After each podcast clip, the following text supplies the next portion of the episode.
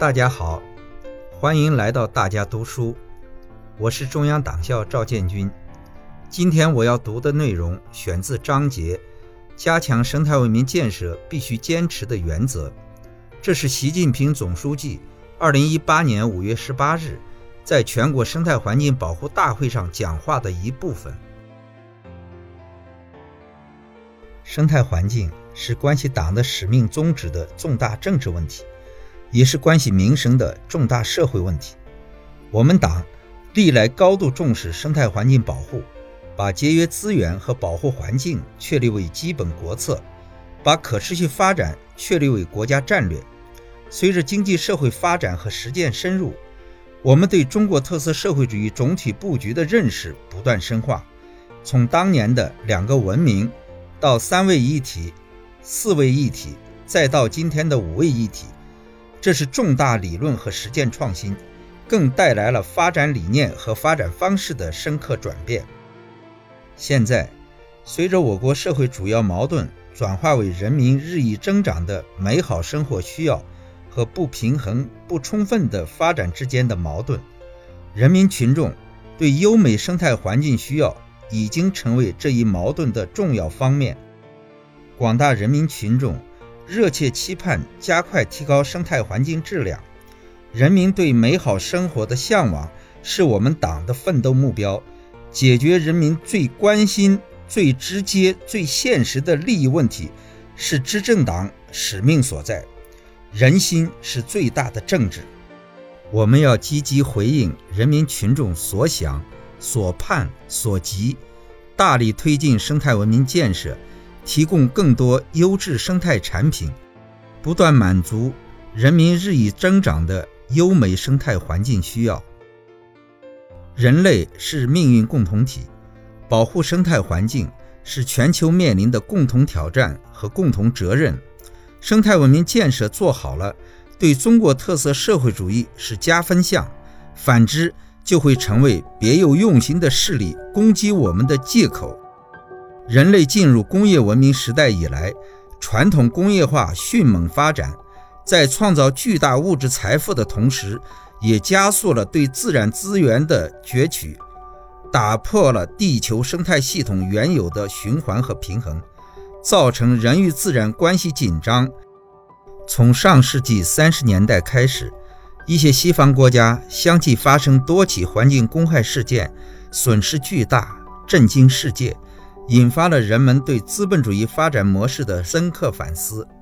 在人类两百多年的现代化进程中，实现工业化的国家不超过三十个，人口不超过十亿。在我们这个十三亿多人口的最大发展中国家，推进生态文明建设。建成富强、民主、文明、和谐、美丽的社会主义现代化强国，其影响将是世界性的。党的十八大以来，我们党深刻回答了为什么建设生态文明、建设什么样的生态文明、怎样建设生态文明的重大理论和实践问题，提出了一系列新理念、新思想、新战略。新时代推进生态文明建设。必须坚持好以下原则：一是坚持人与自然和谐共生，人与自然是生命共同体，生态环境没有替代品，用之不绝，食之难存。天地与我并生，而万物与我为一。天不言而四时行，地不语而百物生。当人类合理利用、友好保护自然时，自然的回报常常是慷慨的。当人类无序开发、粗暴掠夺自然时，自然的惩罚必然是无情的。人类对大自然的伤害，最终会伤及人类自身，这是无法抗拒的规律。万物各得其和以生，各得其养以成。这方面有很多鲜活生动的事例。始建于战国时期的都江堰。距今已有两千多年历史，就是根据岷江的洪涝规律和成都平原悬江的地势特点，因势利导建设的大型生态水利工程，不仅造福当时，而且责备后世。在整个发展过程中，我们都要坚持节约优先、保护优先、自然恢复为主的方针，不能只讲索取，不讲投入；不能只讲发展，不讲保护；不能只讲利用，不讲修复。要像保护眼睛一样保护生态环境，像对待生命一样对待生态环境，多谋打基础、立长远的善事，多干保护自然、修复生态的实事。多做治山理水、显山露水的好事，让群众望得见山、看得见水、记得住乡愁，让自然生态美景永驻人间，还自然以宁静、和谐、美丽。二是绿水青山就是金山银山，这是重要的发展理念，也是推进现代化建设的重大原则。绿水青山就是金山银山。阐述了经济发展和生态环境保护的关系，揭示了保护生态环境就是保护生产力，改善生态环境就是发展生产力的道理，指明了实现发展和保护协同共生的新路径。绿水青山既是自然财富、生态财富，又是社会财富、经济财富。保护生态环境就是保护自然价值和增值自然资本。就是保护经济社会发展潜力和后劲，使绿水青山持续发挥生态效益和经济社会效益。生态环境问题归根结底是发展方式和生活方式问题，要从根本上解决生态环境问题，必须贯彻创新、协调、绿色、开放、共享的发展理念。加快形成节约资源和保护环境的空间格局、产业结构、生产方式、生活方式，把经济活动、人的行为限制在自然资源和生态环境能够承受的限度内，给自然生态留下休养生息的时间和空间。要加快划定并严守生态保护红线、环境质量底线。资源利用上限三条红线，对突破三条红线，仍然沿用粗放增长模式、吃祖宗饭、砸子孙碗的事，绝不能再干，绝不允许再干。在生态保护红线方面，要建立严格的管控体系，实现一条红线管控重要生态空间，确保生态功能不降低，面积不减少，性质不改变。在环境质量底线方面，将生态环境质量只能更好，不能变坏作为底线，并在此基础上不断改善对生态破坏严重、环境质量恶化的区域，必须严肃问责。在资源利用上限方面，不仅要考虑人类和当代的需要，也要考虑大自然和后人的需要，把握好自然资源开发利用的度。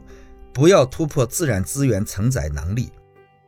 三是良好生态环境是最普惠的民生福祉，民之所好好之，民之所恶恶之。环境就是民生，青山就是美丽，蓝天也是幸福。发展经济是为了民生，保护生态环境同样也是为了民生。既要创造更多的物质财富和精神财富。以满足人民日益增长的美好生活需要，也要提供更多优质生态产品，以满足人民日益增长的优美生态环境需要。要坚持生态惠民、生态利民、生态为民，重点解决损害群众健康的突出环境问题，加快改善生态环境质量，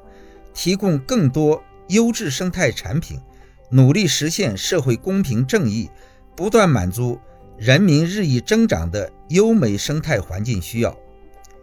生态文明是人民群众共同参与、共同建设、共同享有的事业。要把建设美丽中国转化为全体人民自觉行动，每个人都是生态环境的保护者、建设者、受益者，没有哪个人是旁观者。局外人、批评家，谁也不能只说不做、置身事外。要增强全民节约意识、环保意识、生态意识，培育生态道德和行为准则，开展全民绿色行动，动员全社会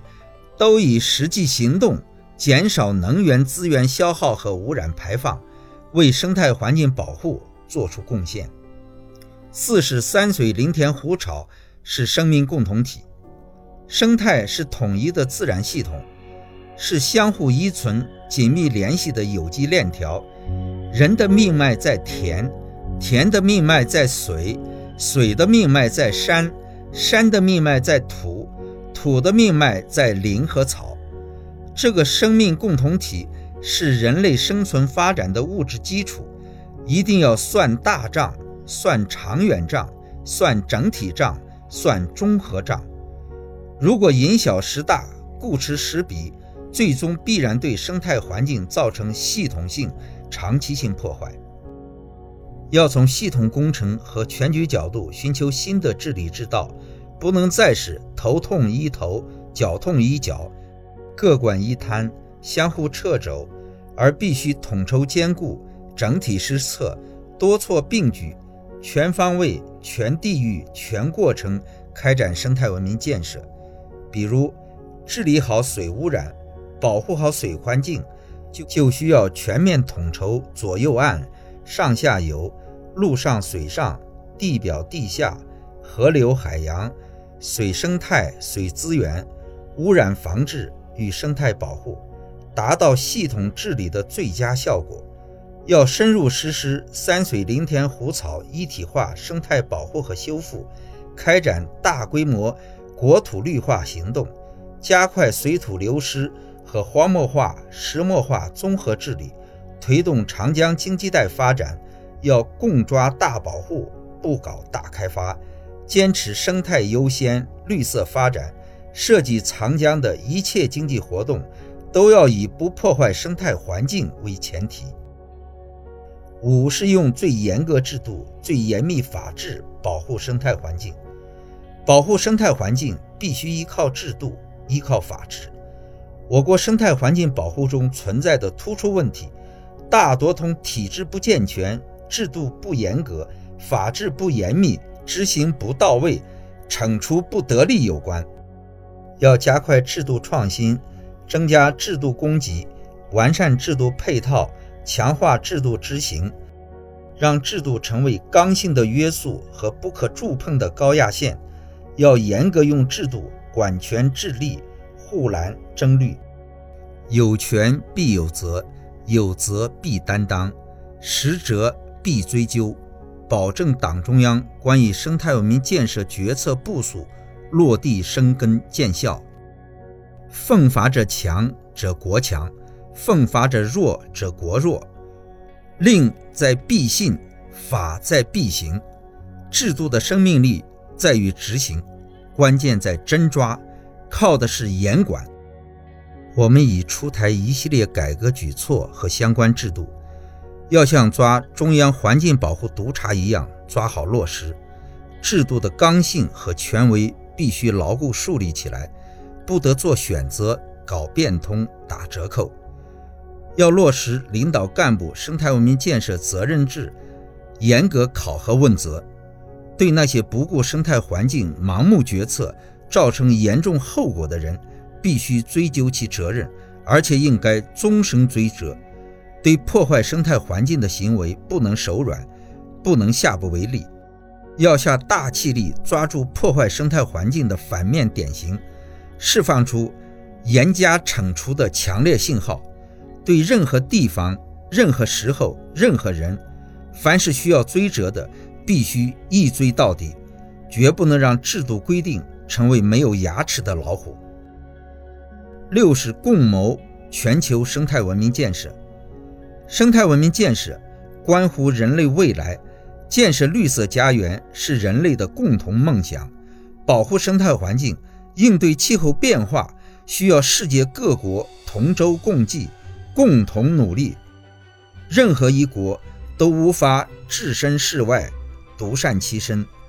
我国已成为全球生态文明建设的重要参与者、贡献者、引领者，